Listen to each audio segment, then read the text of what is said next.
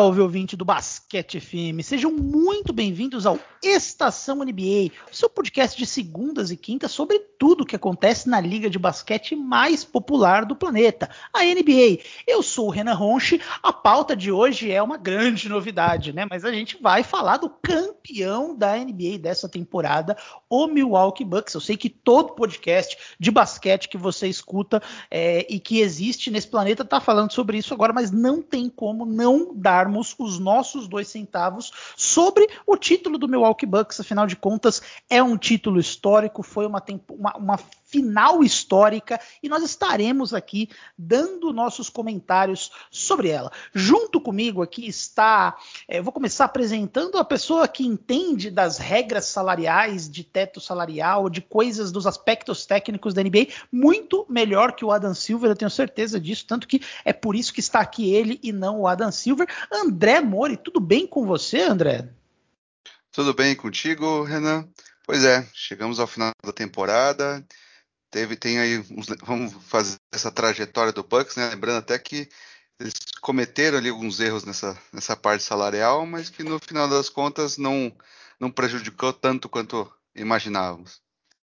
Pois é, e além do André, está aqui comigo também ele que já é uma figura de, que vocês conhecem bem, vocês que ouvem o Basquete FM, e que ele torce para todos os times da NBA que não estão em Boston, né? Então também aí campeão da NBA agora, aí tá numa sequência incrível de 13 anos seguidos sendo campeão. Ricardo Romanelli, tudo bem com você, Romanelli? Parabéns pelo título.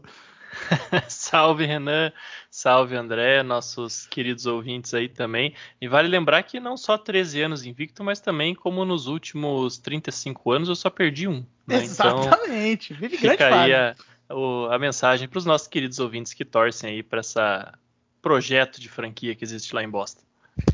Tá aí, palavras duras, a Boston não era o que você estava esperando ouvir nesse podcast, mas é isso. E antes da gente entrar no tema, eu queria fazer um agradecimento Afinal de contas, é, o ouvinte que acompanha esse projeto desde o começo se lembra que nós começamos, eu não me lembro agora se é novembro ou dezembro do ano passado, mas foi quando a pré-temporada da NBA estava acontecendo. Né? Então o Basquete FM é um projeto muito recente, é, formado aí por algumas pessoas aí, além dos membros originais, mais pessoas chegaram no decorrer do projeto. E essa foi a primeira temporada que a gente cobriu e a temporada meio que acompanhou aí a, a, a existência do Basquete FM, é, que fala sobre vários temas, mas falando especificamente de NBA, foram 66 episódios. Esse aqui é o episódio de número 67, com 62 horas de conteúdo original sobre NBA. Tudo preparado com bastante é, estudo, com bastante preparo, com bastante gente aí para a gente conseguir garantir uma recorrência, programas de duas, às vezes três vezes por semana. Né? Não é fácil manter uma recorrência como essa, fazer isso é, em pouca gente é impossível. Então, justamente por isso, a gente queria começar aí agradecendo os ouvintes, né? A gente considera aí que os resultados, os numéricos aí, considerando que é um começo de projeto, foram muito bons. Recebemos feedbacks também muito positivos aí sobre, sobre como a gente conduziu a cobertura de NBA desse ano. E eu peço para que você continue ligado, porque o ritmo do Basquete FM não vai desacelerar. Talvez o Estação NBA ele seja um pouco, não seja duas vezes por semana agora, mas a gente vai acelerar em outras frentes. Agora é hora de Olimpíada, então já estamos tendo aí o Giro Olímpico comandado pelo Ricardo Romanelli, mas tenha certeza que a gente vai intensificar os nossos conteúdos sobre as Olimpíadas de basquete. Depois tem o retorno da temporada da WNBA, tem a free agency da NBA, porque a NBA agora ela não para nunca, né? Ela tem sempre, tá sempre alguma coisa acontecendo. Então continue acompanhando aí o nosso projeto. Vão ter novidades também, vão ter formatos novos, vão ter coisas diferentes aí. Vocês que é, que gostam do nosso trabalho, a gente espera aí ouvir o, o feedback de vocês muito obrigado. Para quem está chegando agora, eu peço que você acompanhe o nosso trabalho nos seguindo no seu agregador de podcast preferido. Pode ser no Spotify, pode ser nas redes sociais. Estamos em todo lugar como Basquete FM, FM de rádio mesmo, porque a nossa proposta é ser uma rede de programas de basquete, onde cada programa vai focar em alguma nuance do jogo. Então, muito obrigado a todo mundo que nos acompanhou nessa primeira temporada.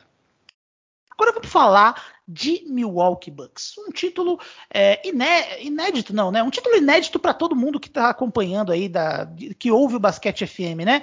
Eu acho que é seguro dizer que, a menos que algum ouvinte seja um idoso que mora na região do Wisconsin, é, todo mundo aí viu pela primeira vez o Milwaukee Bucks ser campeão da NBA. Afinal, seu último título foi em 1971, né? Que na época, os jogos da NBA não eram transmitidos sequer em rede nacional nos Estados Unidos, apenas em momentos locais ali. Então, é, é um título inédito para toda uma geração, né? Um título que, em um dado momento da temporada, parecia até improvável, né, André? Porque a gente meio que perdeu, embora o Bucks nunca deixou de ser um time favorito ao título, né? Vamos deixar claro que o Bucks sempre foi contender. Eu acho que a bolha em especial, ela prejudicou muito a visão que a gente tinha do Bucks, né? E a gente sabe que a narrativa é um, é um fenômeno importante. Então, embora o Bucks entre nessa temporada como um contender, dá para dizer que ele entrou meio desacreditado depois do que a gente viu o Miami Heat fazer na bolha, né? Ah, sem dúvida, Renan. Né? Acho que ano passado, na temporada passada, né, o Bucks foi o, liderou o, o leste na, na temporada regular, né, dentro, terminando dentro da bolha, e teve aquele 4 a 1 né, pro, perdendo pro, pro Heat. O Giannis estava estava machucado, né, e, e ficou muito para aquela dúvida, o que o, o Bucks pode fazer, né, para mudar esse esse, é, esse, time? Eles tinham ali o, o, o Middleton, né, a, a, base toda quase, né, a, mesmo que já vinha de alguns anos, e, e o Bledsoe cada vez pior, né? Engraçado, ele vinha em temporada, temporadas regulares muito boas, sobretudo defensivamente, né? Aí chegava nos playoffs era um desastre, né? Até culminando nessa própria série contra o, contra o Heat, ele teve 33% de, arremesso, de, de acerto nos arremessos e 21%, sendo 21% nas bolas de três. Então chegou a praticamente chegar né, de quase não poder mais estar em, em quadra, porque ele estava sendo prejudicial, completamente prejudicial ao, ao Bucks, né? E, e acabou que o John Horst, né, que é o, é o principal executivo do time, ele né, mesmo tendo poucas opções de como melhorar esse time, ele resolveu né, dar o que a gente fala no, no poker, né, do all-in, e apostou todas as fichas em, em algumas trocas, né, em buscar uh, peças que fizessem mais sentido em torno do, do Giannis. Né, o primeiro anúncio que a gente teve lá no, no antes mesmo do, do, do, começo da, da free agency, né, na época do, do draft, finalzinho de novembro, foi o anúncio da troca pelo pelo Drew Holiday, né? Que excelente jogador, estava lá, ficou na, na, na, última temporada dele no Pelicans, né? Fazendo essa transição do time dele e AD uh, ah, para essa nova, para o time do Zion lá em, em, New Orleans e conseguiu fazer acertar essa troca, né? Mandando aí o Bledsoe mais o George Hill, né, que eram as duas opções na armação do, do Bucks. É, e nenhuma se mostrou é, eficiente por, nas últimas nas duas temporadas anteriores, né? E mais que, que virou, virou agora tradição, né? O caminhão de Pix que eles mandavam que eles tinham disponíveis, né? Eles mandaram para o New Orleans também e recebendo o Drew Holiday. Né? E... O André, até se me desculpa te, te cortar aí, é, nessa época muita gente questionou, né? Nossa, mas vale dar tantas escolhas de draft pelo Drew Holiday? E eu diria que agora eu acho que o Bucks acha que tá pouco, né? Eu acho que o Bucks deveria ter mandado mais umas seis anos de escolha de draft pelo Drew Holiday, né? Pois é, um, né, um jogador de 30 para 31 anos, né? É, ia, ele tinha uma player, op, é, player option para ao final dessa temporada, ou seja, ele poderia muito bem sair e deixar o, o Bucks sem nada, né? Então ficou muito essa ficou, ficou muito essa, essa dúvida até ele assinar a extensão dele já né, nessa temporada regular. Mas eram todos também movimentos para garantir, mostrar também para o Giannis, né, que eles estavam é, eles estavam dispostos a, a, gastar, a investir, a fazer esse time de fato um, um, candidato ao título, né? Então eles fizeram essa troca, trouxeram aí algumas peças né, veteranos que também os times precisavam, né? Então trouxeram Bobby Portis pela Biennial Exception, né, que, que, é, é uma daquelas exceções para times que, que estão acima do, do cap para se reforçar. Usaram a mid-level, né, a full mid-level, para dividiram ela entre o DJ Augustin e o Bryn Forbes. Né? Brian Flowers também que teve, um, teve bons momentos durante a, a regular e mesmo nos, nos, playoffs, né? fazendo o que ele sabe, né? o que ele sempre mostrou lá no, no Spurs, de arremesso de três. Né? Então, assim, foram todos os movimentos que você via, falou, o movimento é claro que é para fazer garantir com que o Giannis também assinasse a, o Supermax, né, que ele já estava elegível quando ele, quando ele ganhou quando ele ganhou já o primeiro MVP dele, né? É, aí vem algumas decisões questionáveis, né, do, do, da forma como elas foram conduzidas. A primeira, um dia depois, um dia depois que anuncia, anunciaram a troca do Drew Holiday, veio o anúncio de que o, o Bucks também tinha acertado um, uma sign trade pelo Bogdanovich, do Kings, né, o, o jovem. E foi muito estranho porque signing trades é um, uma transição que acontece na, quando começa o novo calendário, né? Depois do draft, depois de virar o calendário. E, ou seja, eles anunciaram isso numa época onde não era permitido, né? Causou muita estranheza, mas como o anúncio veio do, do né, da ESPN, falou, opa, é, negócio é sério mas depois envolver o próprio Bogdanovich veio a público e falou: oh, eu estou na Europa, nem estou sabendo o que vocês estão falando, não, não concordei em nada, não assinei nada. A NBA investigou, viu realmente que eles se usaram naquele do tampering, né, da, de, de, conversar em época ilegal com, com o agente ou o jogador, né, sobre um contrato como esse. Então acabou, o negócio acabou sendo desfeito, né? Uh, seria uma peça ideal, né, também você ter um time com Drew Holiday, Bogdanovich, Middleton, Giannis e Brook Lopes, né? Praticamente não tinha um ponto fraco né, no, no, no, elenco. Essa troca caiu, né? Depois eles perder, ainda perderam uma escolha de segunda rodada em 2022 como penalização.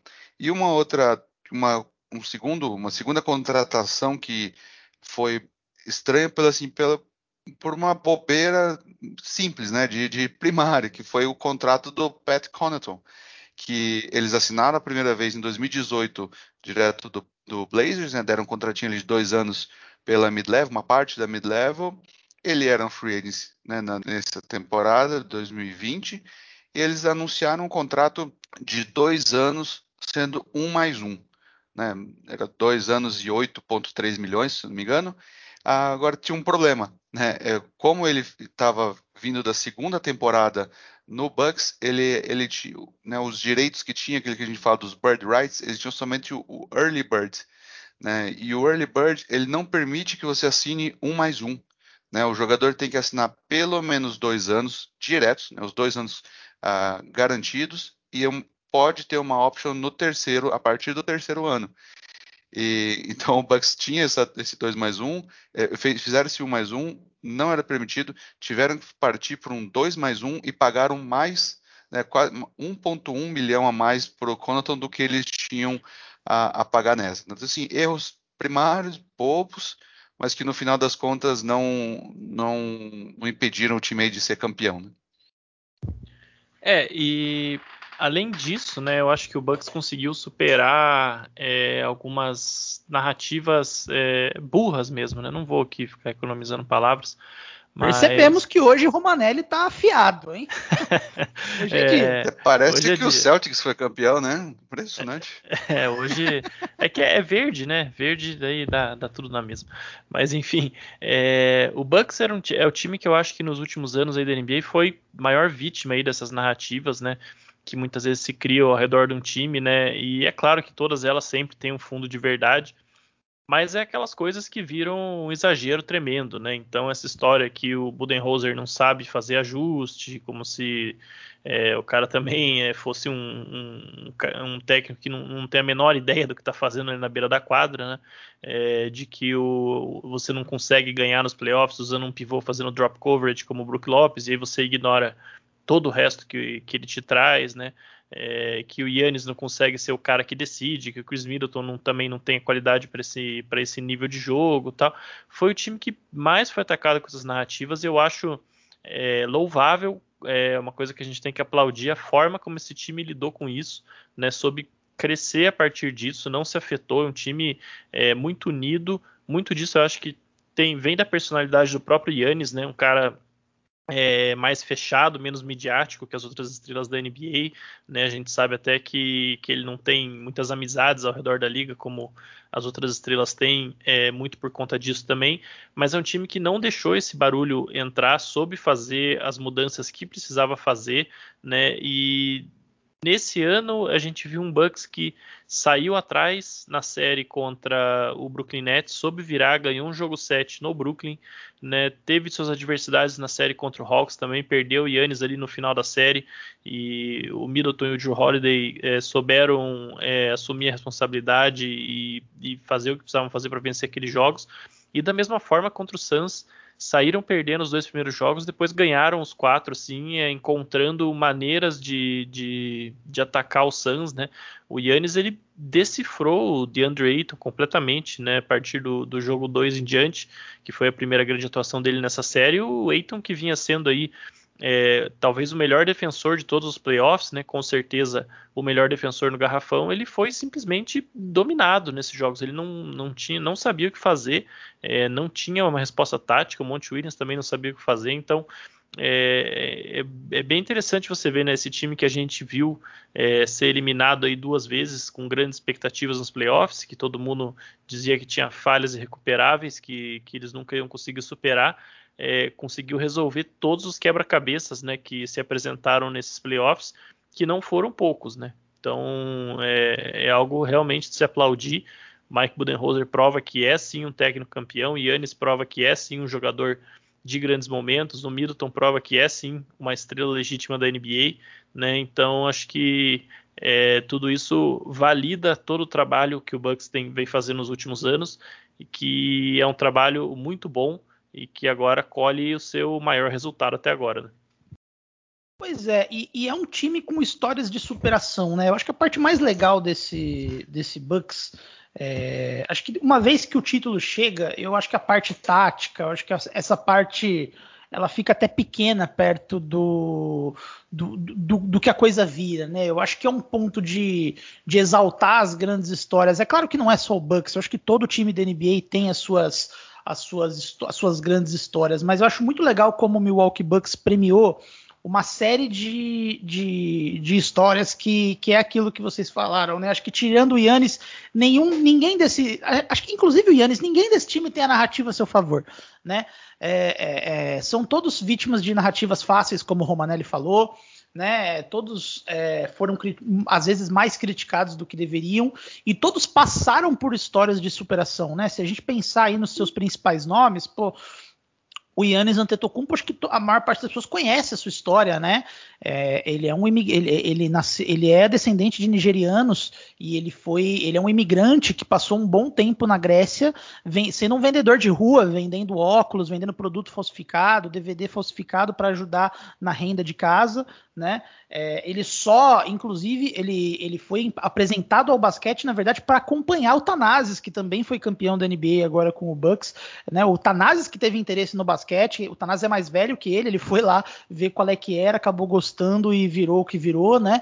Então também tem uma história de vida muito complicada. Ele com o, o New York Times fez um especial sobre a trajetória dele, que é muito bacana, inclusive, onde ele conta, onde muitas vezes ele precisou dormir na quadra que ele treinava, porque ele voltaria muito tarde para casa, né? Ele morava numa região muito periférica, é, onde tinham muitos ataques de extremistas ali na Europa contra imigrantes dos, dos, países do continente africano. Então ele teve que passar por muita coisa. E por 18 anos da vida dele, ele não foi reconhecido nem como nigeriano, nem como grego, né? Ele recebeu o passaporte grego dias antes de viajar para Nova York para o draft da NBA, onde ele recebe o nome de Antetokounmpo, né? Que ele tem uma, uma, uma, uma coisa meio gregusada assim do, do, nome verdadeiro dele, que não é Antetokounmpo, né? Na verdade, o nome dele é Adetokumbo, que tem uma que, que é a versão nigeriana dele, da, da do, do, nome dele, né? Então é aquilo. Ele só foi reconhecido como um cidadão grego e virou um embaixador da Grécia uma vez que ele se torna alguém relevante. Antes disso, ele nunca teve nada. A Grécia nunca fez nada por ele. A Grécia nunca sequer quis ele é, em seu país, né? Nessa matéria do Times fala que inclusive inclusive, por, por ele não ter a, o passaporte grego, muitas vezes ele, ele, ele ficou a detalhes de não conseguir jogar basquete, né? Porque ele não conseguiria ter a documentação para entrar nos torneios, precisou gente aí se mexer, mexer os pauzinhos para conseguir é, para conseguir colocar ele nesses torneios. Então, é de fato é, é, a premiação de uma história de vida muito incrível, né? Assim, muito triste que ele tenha que ter passado por isso, né? Também não, não gosto de ir na linha de romantizar sofrimento, mas é, é, é bacana exaltar essa superação, né? Ou ainda o Chris Middleton, né? O Chris Middleton que é, ele tomou a péssima decisão de ficar mais um ano no college, né? É, antes de ir para NBA e deu tudo errado nesse último ano de college dele, né? Ele se lesionou, veio um técnico que que não gostava dele, então a, o valor de mercado dele caiu. Ele chega na NBA sem estar fisicamente 100%, não recebe uma chance legítima, ele fica indo para a liga de desenvolvimento. Então ele teve todo um caminho muito mais difícil para percorrer ao ponto de chegar ao patamar de uma estrela da NBA. É, e também o Drew Holiday, né, que, é, que a esposa dele teve uma situação de saúde muito grave, onde ele precisou se ausentar alguns jogos para da, da sua temporada da NBA para acompanhar acompanhar ela, é, e ele ainda foi taxado como um cara que não tem espírito competitivo por isso, né? É, fora outros exemplos, né? PJ Tucker, Mike Budenholzer, todo mundo tem uma grande história envolvida, né, André? É muito legal ver como o Bucks, todo mundo ali do Bucks tem uma história de superação é, que é efetivamente premiada com a glória máxima na NBA, né?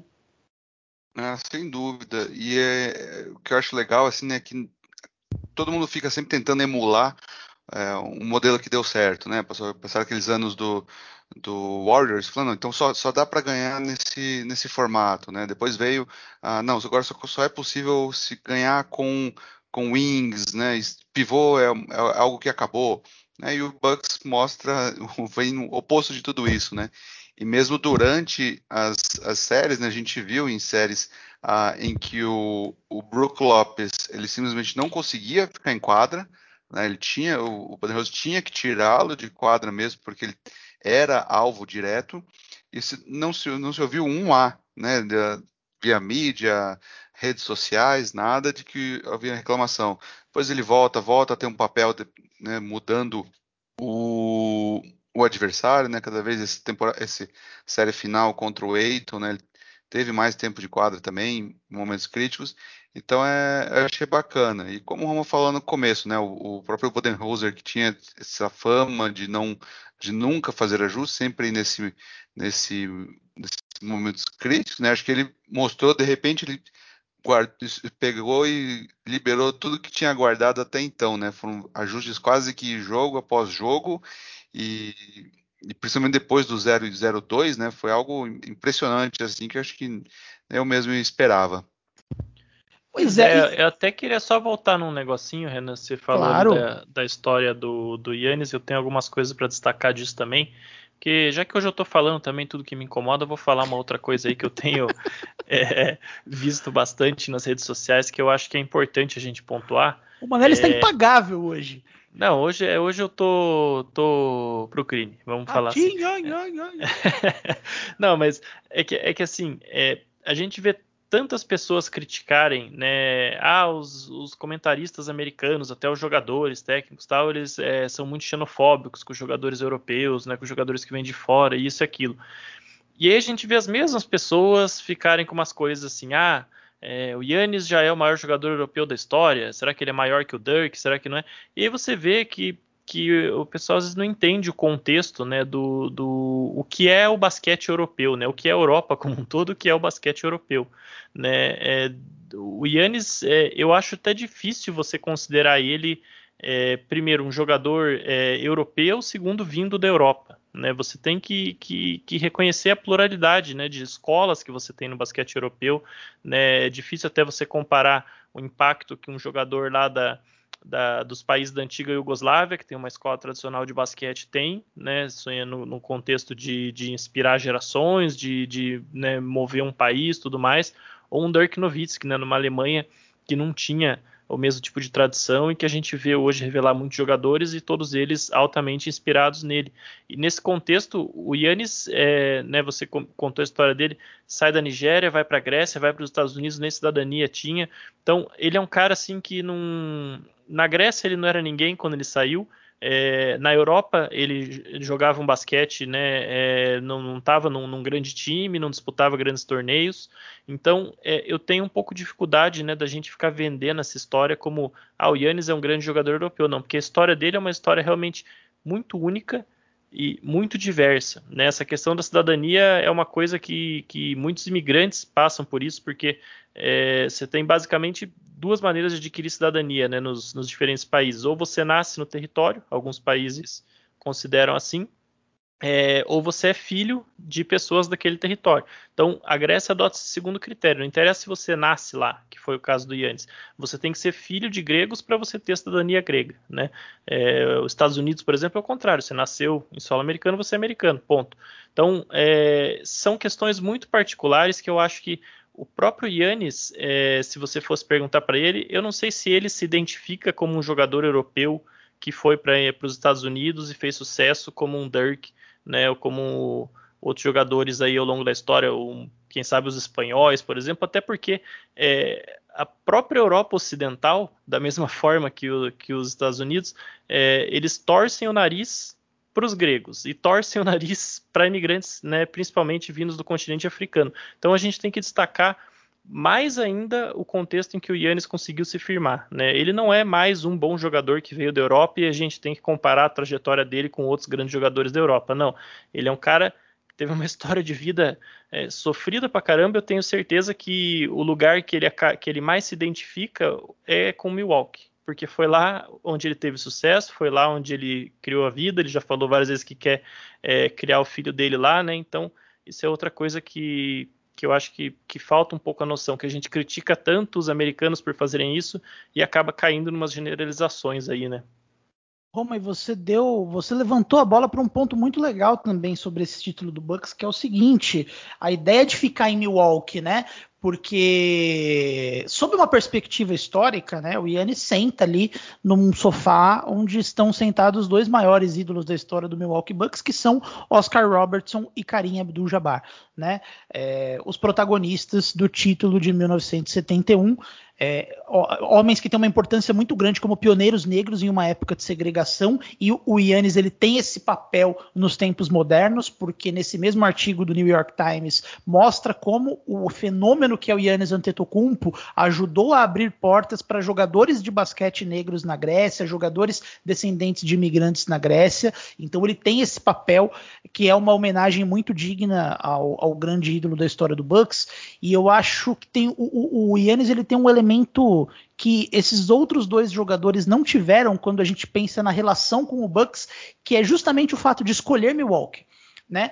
Porque nenhum dos dois, embora o Oscar Robertson e o Karim Abdul-Jabbar sejam grandiosos, nenhum dos dois escolheu Milwaukee lá nos anos 70, né? O Oscar Robertson ele foi trocado pelo Cincinnati Royals é, contra a vontade dele é, de ir para Milwaukee trocado pelo Bob Cousy, que também é uma lenda, mas os dois tinham um relacionamento muito ruim ali em Cincinnati, né? O Bob Cousy era o técnico do time na época, o Oscar Robertson, embora toda a importância que ele tenha, é, ele era visto como uma pessoa muito difícil, ele não era uma pessoa muito benquista, então ele é trocado para uma cidade que ele não queria ir, então ele foi por obrigação para Milwaukee. É, e o Karim Abdul-Jabbar, que na época era o Liu Alcindor, né, ainda estava no processo de conversão dele para a religião atual dele, é, ele eventualmente ele sai de Milwaukee por querer fazer coisas é, em mercados maiores, né? Então ele chama a, os dirigentes de Milwaukee, ele fala: se no final da minha temporada eu não for trocado para Nova York ou para Los Angeles, eu vou migrar para a liga rival, que era a ABA, onde eu tenho um contrato assinado com o New York Nets que hoje é o, New, é o Brooklyn Nets. Mas, é, assim, não é criticando esses dois caras, obviamente, cada um tinha os seus motivos para não querer estar em Milwaukee, é, mas dentre esses três, o Yannis é o único que escolheu Milwaukee. É, e ele escolheu Milwaukee numa era de muito mais empoderamento dos jogadores, o que é uma coisa ainda mais incrível e grandiosa, né? Porque a gente vive agora nessa, nessa era em que os jogadores eles, eles, eles têm muito poder, eles dão muita preferência para mercados maiores, né? É muito mais difícil hoje você ser um Milwaukee Bucks, você ser um San Antonio Spurs, você ser um Minnesota Timberwolves do que você do que era há, há, há alguns anos. Então, nesse momento, o Milwaukee Bucks conseguir se transformar na casa do Yannis é uma, é uma história muito bonita, né? É uma história muito legal de um mercado pequeno conseguindo efetivamente é, se transformar na casa de um jogador como o Minnesota eu acho que fez com o Kevin Garnett, se a gente for citar um exemplo assim, o Garnett foi trocado muito por, pela relação ruim dele com o dono do, do Wolves. O, o, Garnett também foi um cara que foi, foi abraçado e abraçou é, a cidade de Minnesota. Então eu, eu, eu, acho que essa é uma história muito, muito interessante e muito bonita. De todos os ídolos do panteão do Milwaukee Bucks, foi o Yannis talvez o único que escolheu efetivamente Milwaukee contra como a casa dele. É, o que torna ainda maior tudo que ele está fazendo, né? Com certeza, né? Ele acaba se transformando aí num ídolo de proporção é, talvez maior, né? Ele mesmo tem falado muito isso, né? Ele falou antes e falou, repetiu hoje, né? De novo, dando entrevista é, de que ele escolheu ficar em Milwaukee, ele não se importa se ele não ganhar mais nenhum título, mas ele ganhou esse daquele que ele considera ser o jeito certo, né, que é não formar um super time, uma panela, enfim, né, esse papo todo que a gente tem na, na NBA nos últimos anos. Não estou aqui eu entrando no mérito, né, sobre se esse tipo de conduta é certo, errado. Não acho que é que nem que a gente tem que ficar analisando se é certo ou se é errado, mas é na lógica dele, na cabeça do Yannis, isso estava errado e ele é, com certeza vai saborear esse título muito mais do que se ele tivesse feito efetivamente o super time, né? E, e ganhado aí dois ou três títulos. E é uma coisa até que eu acho que que assim, Renan, no sentido de que, por exemplo, acabando esse contrato dele, por qualquer motivo ele quer ir embora de Milwaukee, eu acho que vai ser é, muito mais tranquilo do que se ele não tivesse ganhado esse título. Então, é, tira esse peso né, das costas. Agora, ano que vem, a gente vai ter aí um, um leste talvez mais competitivo. A gente não sabe bem o que vai acontecer com o Bucks, mas é, toda aquela narrativa já caiu, né? Que é tudo que eles fizeram foi validado, valeu a pena. É, da mesma forma que a narrativa se cria fácil, ela também vai embora fácil quando você vence. Então, eu acho que isso tudo vai acabar colocando Yannis assim num, num, num, num status em Milwaukee que francamente ele teria que fazer algo muito terrível para conseguir perder essa imagem né, que ele acabou de criar com a torcida em Milwaukee, até lembrando né, que a grande maioria dessas pessoas elas sabem né, é, quem foram Karim Abdul-Jabbar e o Oscar Roberts, porque elas veem o nome deles lá no teto do ginásio. Né? É, muita pouca, muito pouca gente viu eles jogarem. Quem gosta um pouquinho mais do esporte vai atrás, pesquisa tal, mas é, além de já ter algum tempo né, que esses jogadores se aposentaram, um tempo considerável, algumas gerações, o próprio basquete era menos assistido lá atrás, então é, o Yannis, sem dúvida, para Milwaukee vai acabar sendo o grande ídolo aí do basquete. Né? Pois é, e, e inclusive, é, deixando claro que isso, eu particularmente não estou falando isso como uma crítica a um super time, né? Porque, de novo, eu, eu, sou contra criticar jogadores como Kevin Durant por irem jogar em, em, em times que já têm algumas estrelas, né? Pra gente, basquete é uma diversão, pros caras é o emprego deles, então eles têm que fazer o que eles acham que é o melhor para a vida deles. Isso envolve questões como onde eu vou pôr meus filhos para estudar, onde eu quero criar uma família, envolve várias questões aí que pra gente não envolve. Então, é, os jogadores eles podem é, fazer o que eles quiserem da vida deles seguindo as as regras lá da NBA. Agora, é, eu acho que de fato fica um título muito mais marcante quando é feito da forma como esse Milwaukee Bucks fez, né? Porque é, eu, não gosto de usar esse caminho para não, não parecer um demérito, mas é muito mais difícil ser campeão dessa forma do que da outra, né? Não estou diminuindo os títulos do Kevin Durant, pelo amor de Deus, mas é, existe um grau de um nível de uma, uma diferença de dificuldade entre o que cada um, entre a forma que cada um dos lados é feita, né? Então eu acho que isso solidifica é, essa história do do, do, do que o Yannis está fazendo é, em Milwaukee. É, e tem gente até aproveitando esse tema, o, o, o, André, eu vou perguntar a sua opinião sobre uma coisa, porque eu vi, eu vi algumas pessoas falando, ah, esse título do Bucks, ele faz bem para a NBA porque ele valoriza o mercado pequeno, né? Porque com isso é, é ver, um, um, ponto que é verdade, né? Os campeões criam tendências, né? Então será que é, é, será que esse título do Bucks aí pode de repente é, fazer alguma diferença aí nessa, nessa questão, nessas questões de free agency, dos, da, da, tomada de decisão dos jogadores? Aí eu queria saber a sua opinião, André. É, é verdade que a gente precisa ter um distanciamento temporal aí para a gente poder inferir o que, que cada coisa levou a outra, né? Mas você acredita que esse título do Bucks pode mudar alguma coisa nesse cenário de, de, de, de como os jogadores tomam as decisões, de como as franquias é, tomam as decisões delas? Você acredita que esse, é, falando, dando um chute, né? Porque vai demorar para a gente poder ver algum, algum, algum legado efetivo, mas você acredita que o é, esse título do Bucks pode mudar alguma coisa nesse sentido? Sentido? Ah, eu acredito que sim, Renan, né? Eu, ah, como você falou, os títulos acabam criando novas tendências, né?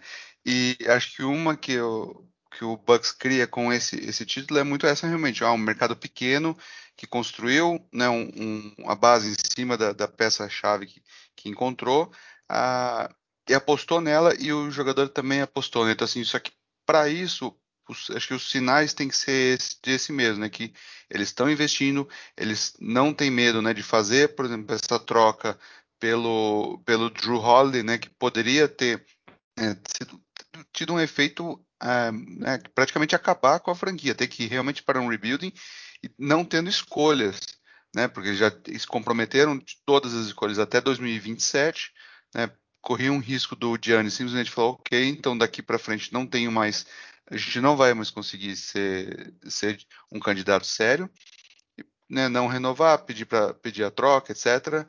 E, mas e, e, acho que isso fica claro, né? Um mercado pequeno pode sim ser competitivo. É, obviamente, tem um custo, custo absurdo. Vai vir uma, uma luxury test, tax ah, muito grande, né? Continuar mantendo essa base, renovando os jogadores, ah, vai impactar tudo isso. O mercado pequeno sofre por algumas coisas, mas é, tá, é um acaba né, atenuando esses, esses problemas aí, né? E, e, é uma coisa que acho que por algumas coisas você já pode ir vendo, né? Por exemplo, eu lembro que no ontem, ontem não, terça-feira, né, final do jogo, o Jamoran foi um dos que rapidinho já já tweetou, né? Alguma coisa no, no sentido assim, poxa, eu quero isso. Né, eu quero sentir essa, sentir essa experiência. Foi alguma coisa nesse sentido o tweet dele, né?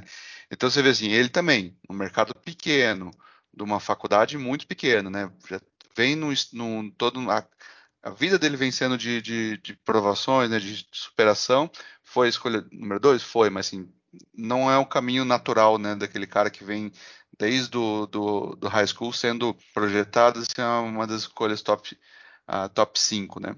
E ele então ele fala, ele fala isso, mostra e sim, eu acho que fica muito essa mensagem para os times né, de, de, de, coisa, de mercado pequeno. Falava-se muito daquela questão do, do Spurs, né, falar, ah, o Spurs é exceção. Né, apesar de San Antonio ser uma das principais cidades dos Estados Unidos, uma das maiores cidades dos Estados Unidos, ela não tem, não, não é muito uma cidade de um, de um, de um mercado grande, né? O dinheiro que ela consegue gerar não é tão grande quanto, quanto as outras cidades, né? Então ficavam muito nesse papá, ah, lá é aquilo é exceção, né? Não vamos, vamos olhar por isso, vamos que tomar cuidado com com o nosso dinheiro, né, ser cauteloso e tudo mais. Se não der certo com o jogador, ah, paciência, vamos trocar e, e passar para frente, né? Como por exemplo é muita atitude do, do Indiana Pacers, né? Eles ficam extremamente contentes com a primeira rodada, porque isso no bolso tá ok, a torcida vai lá pro, pro ginásio de qualquer forma e no ano seguinte a gente repete. Né? Então acho que esse título, eu espero sinceramente que isso uh, fique, principalmente para esses times, a começar, por exemplo, um próprio New Orleans Pelicans, né? que já está aí com o Zion estourando, apesar de ser somente a, a terceira, começar, né? vai começar a terceira temporada dele somente.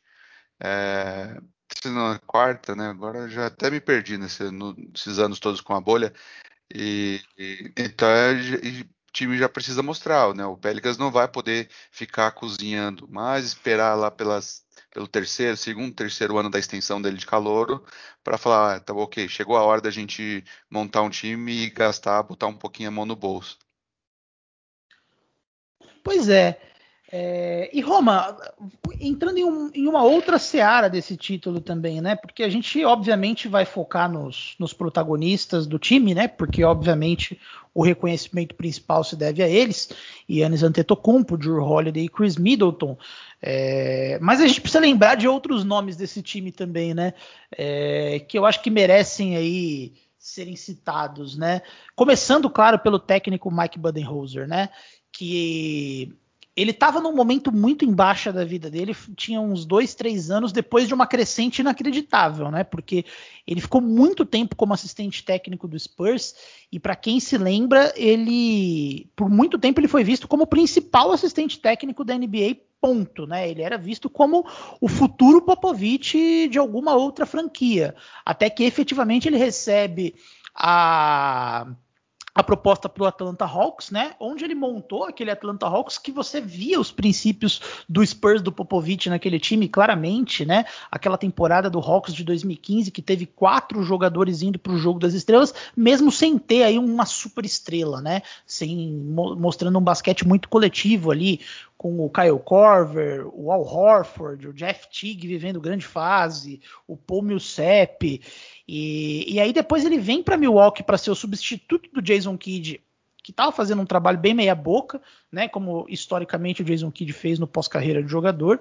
E, e, aí de novo, né? De novo você vê um salto vindo das franquias do Milwaukee Bucks. O Bucks virou outro time sob o comando dele mas que eu diria que a sua insistência em determinadas coisas é, acabou diminuindo um pouco a sua a, a, forma como as pessoas enxergavam ele, né?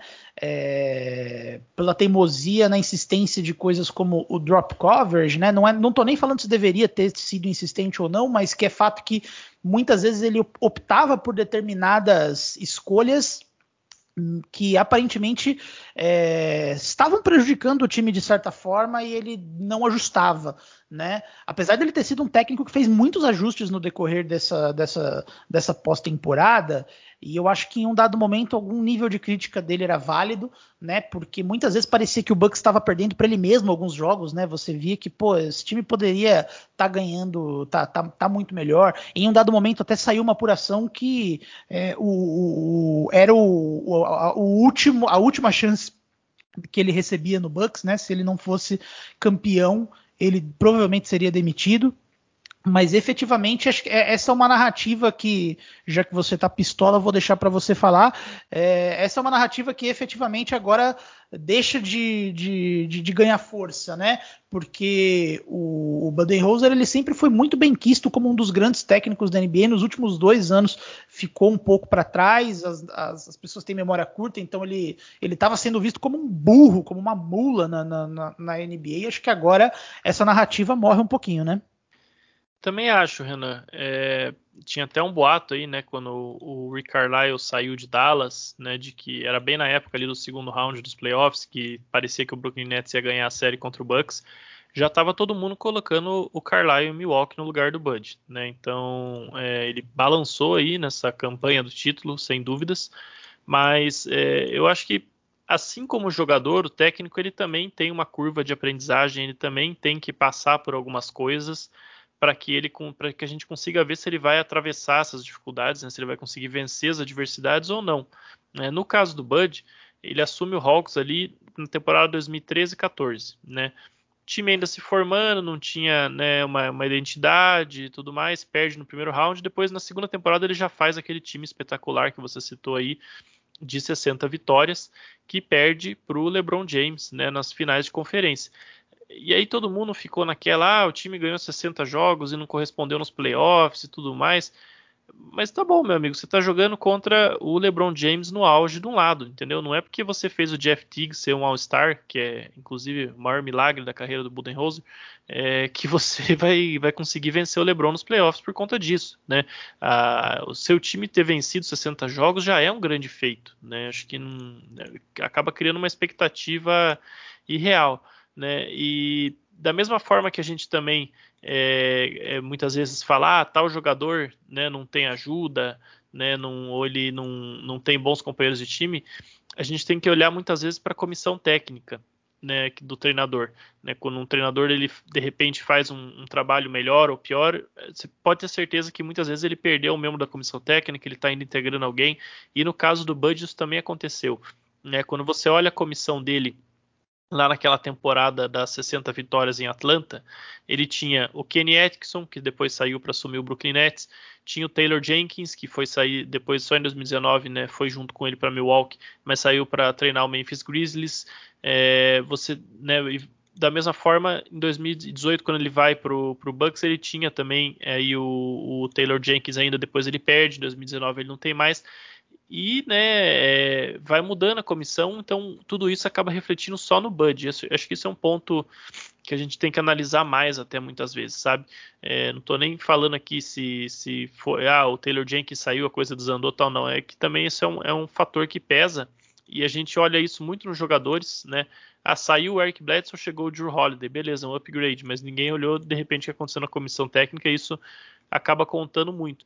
E o Bud ele soube é, lidar com essas baixas, ele foi aprendendo, ele foi melhorando essa temporada, ele mudou muita coisa no ataque do Bucks em relação ao que era no ano passado, né, que foi bastante criticado na bolha, que era um ataque que não rendia. Ele teve um upgrade na armação com o Drew Holiday, né, é, soube usar essa peça melhor também. Eles começaram a botar mais gente no dunker spot ali para aproveitar as, as, cestas fáceis. O próprio Yannis né, começou a desenvolver algum jogo ao redor da cesta.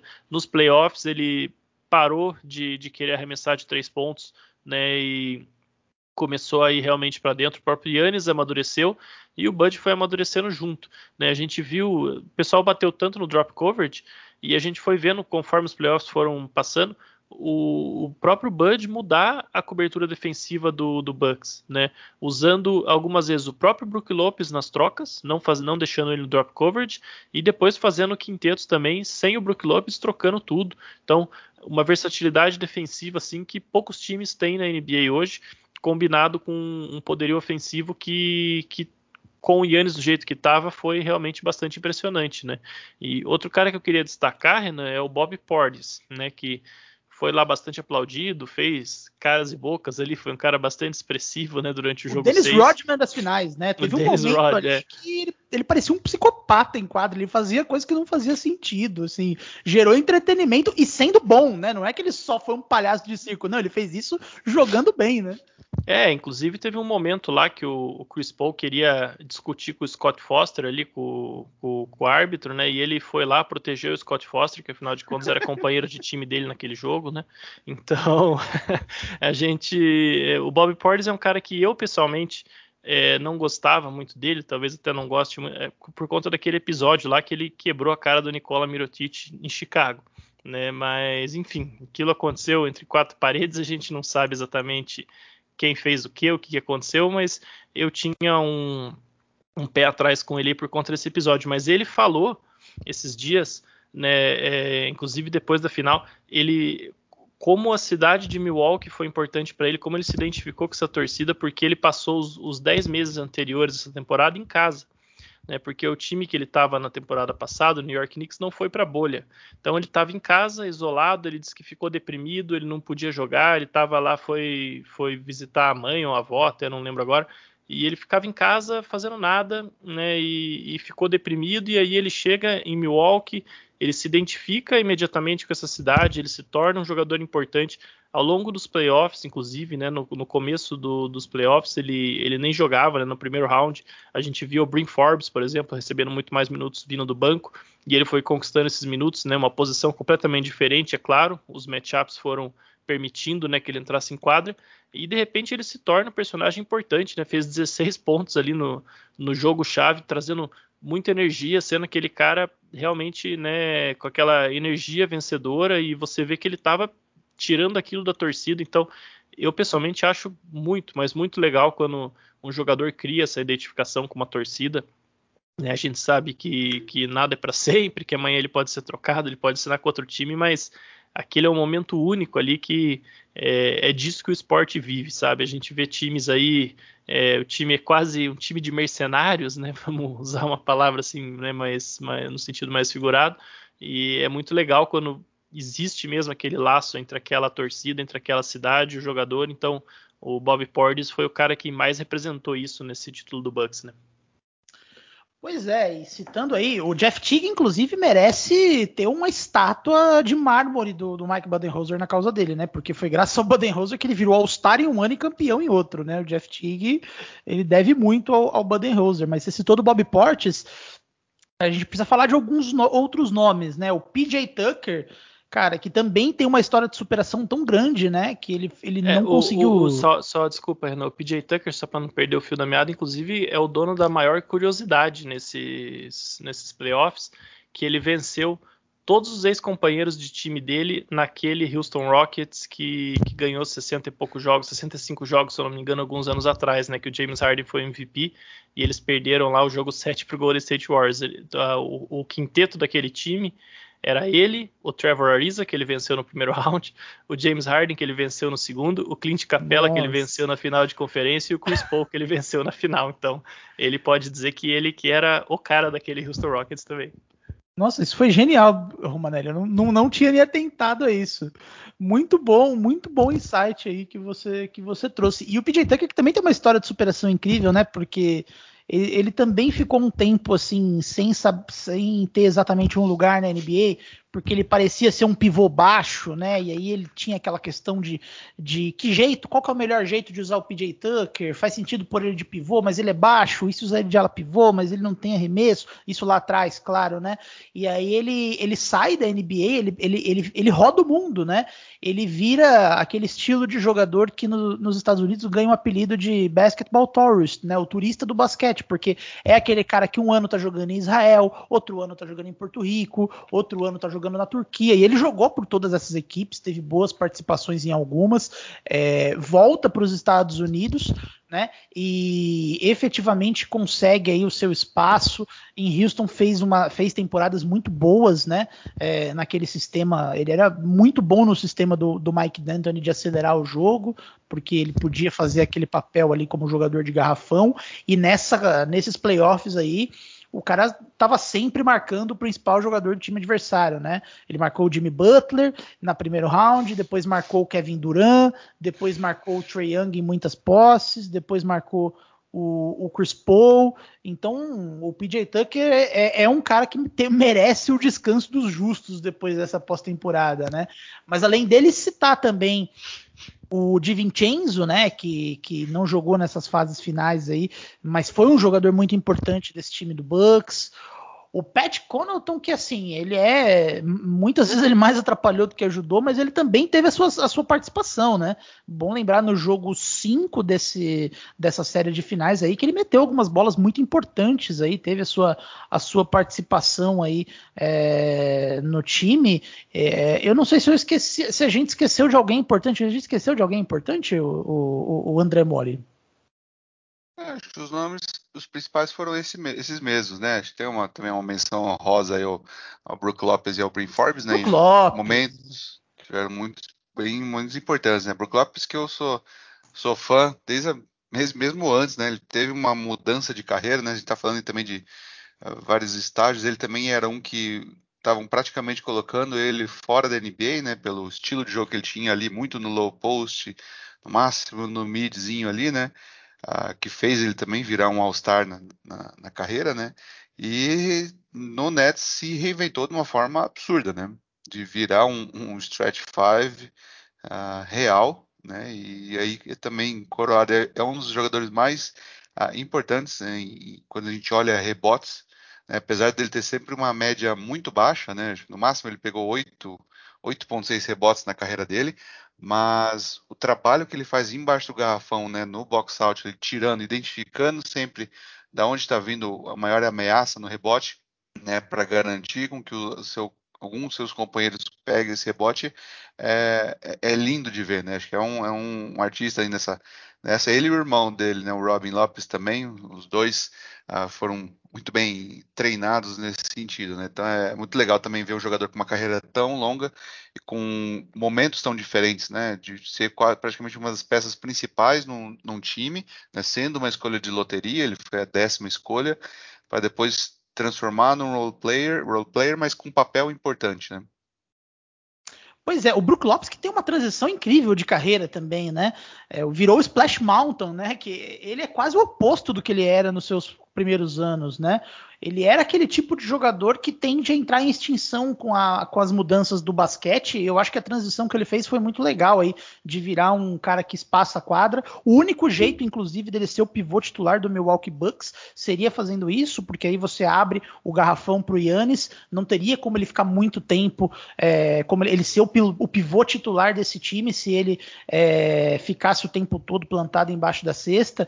E, e eu acho que ele é outro que recebeu um volume de críticas um pouco injustas, né? Porque ele era o grande problema da, da estratégia do drop contra caras como o Trae Young, por exemplo, né? Porque quando você tem o drop, ele serve justamente para você descer o Brook Lopes ali, para você não ter o risco do Brook Lopes jogar contra um Trae Young numa isolation ali e perder na velocidade. É, então muita gente acabava criticando muito ele, e eu acho que uma a, a, crítica não é injusta, mas eu não acho que deveria ser direcionada a ele, né? Deveria ser direcionada à, decisão como um todo, porque eu também não gosto muito de como ele foi usado no ataque muitas vezes, é, especialmente em, até em minutos que o Yannis estava no banco, ele ficava muito tempo plantado na linha de três ali, sem rodar, sem fazer muita coisa interessante, sendo que teve jogos em que ele foi para baixo ali para atacar a cesta nos minutos que o estava estava é, no banco e ele contribuiu bem. Então, bacana ver o Brook Lopes sendo campeão da NBA mesmo. Também gosto do irmão dele. É uma pena que o Robin Lopes não esteja mais no, no, no Bucks, né? Eles jogaram juntos um tempo, porque o Robin Lopes é outro. É, é uma dupla que sempre pareceu muito profissional e dedicada, assim. Então, eu gosto muito de ver os dois aí sendo premiados aí com essas conquistas. Sem dúvida. É, e, essa... Renan, até. Desculpa, Oi. só para ver do que eu tinha do, do Brook Lopes, né? Inclusive, naquele no, no, no crucial jogo 5, né, quando o, na, na, série contra o Hawks, quando o Giannis se machucou no jogo 4, né? O jogo 5 ele teve um, um, jogo de da época áurea dele, da época de All-Star, né? Terminou lá com 33 pontos, 7 rebotes, 4 tocos, né, e dois roubos de bola, jogando praticamente ali embaixo, né? Ele chutou só duas bolas de três né? Então, assim, ficou com 14 18 nos arremessos, né? ou seja, dentro da, da linha de três, ele só errou dois arremessos. Né? Então, dá, mostrando assim, que ele, o papel que ele desempenha hoje é, né, é, quer dizer, é do papel, né? não é o jogador, não dá para criticar tanto o jogador, mas sim o contexto onde ele está, né? É, eu só queria comentar o negócio do, do Lopes aí, né? Eu tenho falado isso muito aí em podcasts, lives, então desculpa quem já ouviu falar isso, mas é, toda vez que fala do Lopes é importante lembrar, né? Você falou da transição de carreira que ele fez, e, eventualmente o pessoal não acompanhou aí o começo da carreira dele, né? Afinal de contas, foi lá em 2008, já faz algum tempo, mas ele é até hoje o maior pontuador da história da franquia Nets, né? Ele não é um, um coadjuvante aí como a gente vê hoje, ele é um cara que é poucos, pouquíssimos jogadores sabem fazer a transição de estrela para coadjuvante, né? Quando eles se tornam mais veteranos, e menos ainda sabem aprender o novo papel da, da maneira que ele fez, né? Se tornou um jogador importantíssimo, né? O próprio Lakers jogou ele fora, né? Era um cara que seria perfeito ali para aquele garrafão, é uma coisa que na época eu particularmente não, não gostei muito. O Bucks inteligentemente soube aproveitar ele, né? Pegaram ele por um contrato mínimo lá no começo, né? Depois eles acertaram ali um contrato legal para ele, né? afinal de contas, né? Se tornou uma parte essencial do esquema. E a questão da drop coverage eu acho que eh, acaba sendo um pouco injusta, porque na verdade, né, parece aquela coisa, ah, o drop coverage, então é, tem que fazer outra coisa, mas é, é, o drop coverage é, é, quase que a única maneira de você colocar um pivô desse tamanho em quadra na NBA hoje. Não é só o, Bucks que faz isso com o Brook Lopes, né?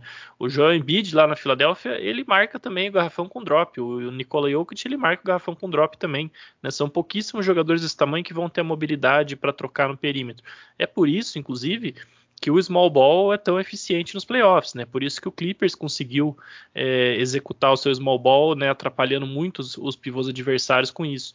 Então, é, de todo modo, eu acho que ainda dentro do contexto geral, com tudo que o Lopes agrega para o time, e principalmente considerando as opções de perímetro, né? Que o, o Bucks tinha disponível no banco para tentar fazer um small ball. É, eu acho que é uma, é uma, uma crítica muito injusta ao, ao Lopes e ao Bucks, né? Ficar nessa de ah, o drop coverage não funciona, tem que tentar outra coisa.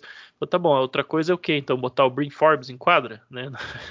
eu acho que, que não era por aí o caminho. E eu queria aproveitar também para exaltar, Renan, já que a gente está falando aí da, né, dos jogadores, é, falamos bastante da trajetória de cada um. Você citou o Drew Holiday, né, a tragédia pessoal que, que ele e a esposa viveram, né, com a questão do câncer. E eu queria citar uma coisa positiva sobre ele também, é, que eu, eu não sei se muita gente conhece, mas que essas coisas a gente tem que, que espalhar a palavra, mostrar os bons exemplos, até para todo mundo saiba né, o, a grande pessoa que ele é. É, no ano passado, a, quando a, a, NBA voltou a jogar lá na bolha em Orlando, né, a gente tinha aquele contexto de protestos sociais, Black Lives Matter e tudo mais nos Estados Unidos, e tinha um grande debate se os jogadores deveriam voltar a jogar ou não. Né? E o Drew, que ainda estava no New Orleans Pelicans, ele doou o salário dele, né, que que seria correspondente àquela parte da temporada, né, 5.3 milhões de dólares, então não é pouca coisa. E ele e a mulher dele criaram o JLH Impact Fund, né? Drew e, Laura, e Lauren é, Holiday Impact Fund, fundo de impacto, que é um fundo dedicado a ajudar é, negócios de pessoas negras, né, negócios mesmo, empresas de pessoas negras e organizações é, sem fins lucrativos, né, que promovam aí todo tipo de ação social. Então eles fundaram esse fundo né, é, com, com, atividades em New Orleans, que era o time do Drew na época, né, uma cidade a qual ele tem né, muita identificação, jogou muitos anos lá. É, Indianápolis, que é a cidade né, na, da onde a Lauren nasceu, e Los Angeles, que é a cidade onde o Drew nasceu, né? E aí nesse ano eles fizeram um novo aporte de um milhão de dólares para incluir inclusive Milwaukee, né? A cidade a nova casa do Drew. Então é, é mais um elemento aí, né? Para gente é, gostar desse time, vamos falar dessa forma, porque era nesse ponto que eu queria chegar. Eu acho que é, no ponto de vista assim de, de time simpático, vamos falar dessa forma, eu, olha, fazia tempo que eu não vi um campeão que que pro cara não gostar desse time por algum motivo, ele tem que ser muito hater mesmo, sabe? Acho que talvez desde o Mavs lá de 2011, né? Porque depois a gente teve as, as, super time lá do LeBron, Spurs é um time que todo mundo, né, sempre tem alguém que torce o nariz, né, e depois teve aqueles times do Warriors que a gente sabe todo o debate que tinha no entorno, o próprio Raptors, né, pela forma como o Kawhi saiu do Spurs, então acho que, olha, fazia uns 10 anos que a gente não via um campeão da NBA assim que, que todo mundo gosta da história, e justamente é porque a história de todo mundo ali é, é muito legal e é, é, um time que a gente tem que saber apreciar a maneira como, eles, como ele se formou e como foi campeão.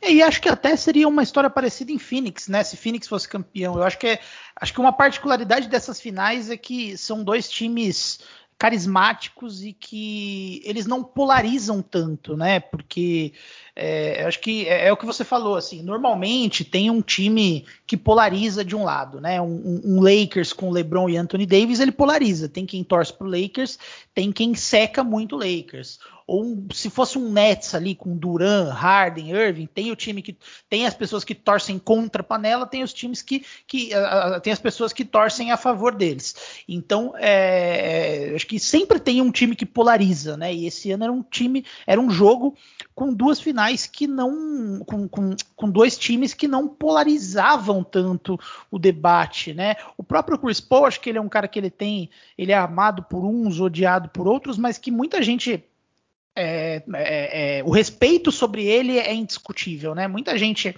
torcendo aí para ele ter o seu o seu anel de campeão.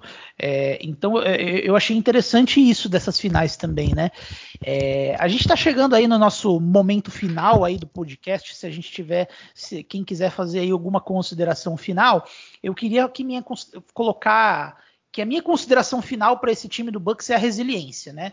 É, é, um time que definitivamente teve aí seus altos e baixos, não só entre jogos, muitas vezes durante jogos, né? Esse time do Bucks é uma montanha russa, eu até falei isso no Twitter uma vez, é, mesmo nesse último jogo, nesse jogo 6, né? Fez um primeiro quarto muito bom, fez um segundo quarto horroroso, volta super bem para o terceiro quarto e se consolida no final para ser campeão. E eles fizeram isso a temporada inteira, né? a pós-temporada inteira, o Bucks alternou momentos muito bons com momentos muito ruins e é um time que sempre soube é, buscar aí o seu, o, o, o, seu melhor e voltar a performar o seu melhor basquete. Um time muito dominante nos rebotes, é, inclusive eu, eu, vou até dar uma olhada nos números para ver se existe alguma questão histórica sobre isso, porque o que o Bucks pegou de rebote ofensivo nessa pós-temporada é, é, é, é uma coisa de maluco, assim. Muitas vezes ele perde jogos em que o aproveitamento do adversário nos arremessos é melhor, tanto nas bolas de dois quanto nas bolas de três, só que é, o time acaba tendo muito mais posses porque dominou os rebotes, teve muito mais chances, né? Uma defesa de elite, né? Uma defesa muito sólida, tanto no perímetro quanto no garrafão. É, é um time que, no que ele é bom, ele faz muito bem. Tem a teve né, a inconsistência no perímetro, mas o time conseguiu aí é, superar essa inconsistência na, com, é, com os aspectos em que ele sempre foi positivo e que, portanto, foi um time muito resiliente nesses playoffs, um título histórico, merecido e muito justo para o Milwaukee Bucks. Considerações finais, Mori e Romanelli. É, é, acho que a gente sumarizou muito bem né, nessa, nesse, nesse, episódio nosso de hoje. É, construído da forma correta, né, com os jogadores que vieram, né, tiveram uma trajetória de, de, de carreira completamente é, diferentes, distintas, né? Pra, até para não falar improváveis, né? É, e, e, que acabou culminando nisso né, também. Uma temporada de altos e baixos, né, o começo foi bem, uh, foi bem difícil, né, os primeiros 30 jogos uh, eles tinham, tiveram um aproveitamento que se a temporada terminasse ali, né, com esse, com esse percentual de, de, aproveitamento, eles estariam atrás do Hawks, né, que terminou na quinta posição, então eles mais uma superação. Rebotes ofensivos, como você falou agora né, no finalzinho, Renan. Ah, durante a regular, não era, era um time na média, um pouquinho acima da média, né, pelo Cleaning the Glass, 12 em percentual de rebotes ofensivos, chegou nos playoffs segundo, né, melhor, quase 30% das chances que eles tiveram, eles pegaram. Né? Então é, é, é, acho que é isso, né? Mostra ajustes do ajustes do Bud, né, para mudar nos playoffs quando era preciso. Uh, e é um time, como o Roma falou, né, muito legal. Não, não tem como não gostar, porque eu acho que eu acho uma coisa muito característica dele, os fundamentos são muito bem uh, colocados, executados e o resultado está aí, né? Coroado com muito mais do que muito mais do que merecido, né? Eu concordo, né? Um time que, que enfim, encantou todo mundo aí nessa, nessa pós-temporada e nem sempre foi o caso, né? Um time que acho que todo mundo aprendeu a gostar e principalmente aprendeu a admirar é, o Yannis, né? Sempre acaba recaindo sobre o maior jogador, mas é uma coisa realmente incrível. Aquela performance que ele teve no jogo 6 das finais, eu estava até pensando antes de gravar hoje, é, assim, performances em playoffs, eu não vou falar aqui em temporada regular, porque senão a gente fica aí falando 81 pontos do Kobe, não sei o quê.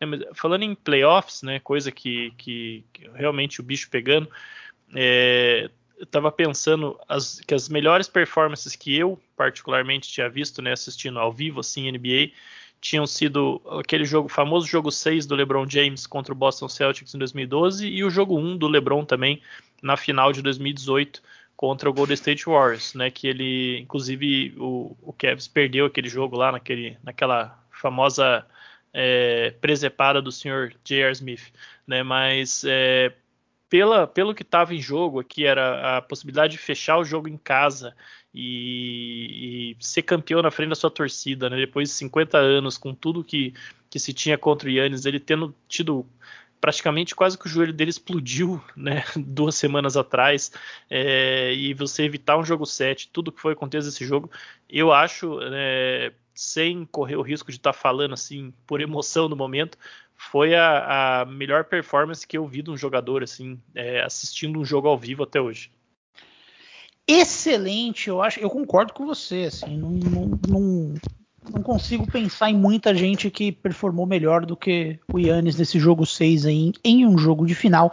Então nós estamos encerrando por aqui esse programa de exaltação ao campeão da NBA, o Milwaukee Bucks. A gente volta na semana que vem com mais alguns programas da NBA, agora fazendo alguns balanços aí do, do que aconteceu na temporada, coisas que podem aparecer na free agency e muito mais. E, e além disso, nós estaremos aí cobrindo a, as Olimpíadas no basquete. Então não deixe de acompanhar aí todo o trabalho executado pela equipe do Basquete FM muito obrigado a todo mundo que ouviu até aqui e nos vemos na próxima semana. Um grande abraço.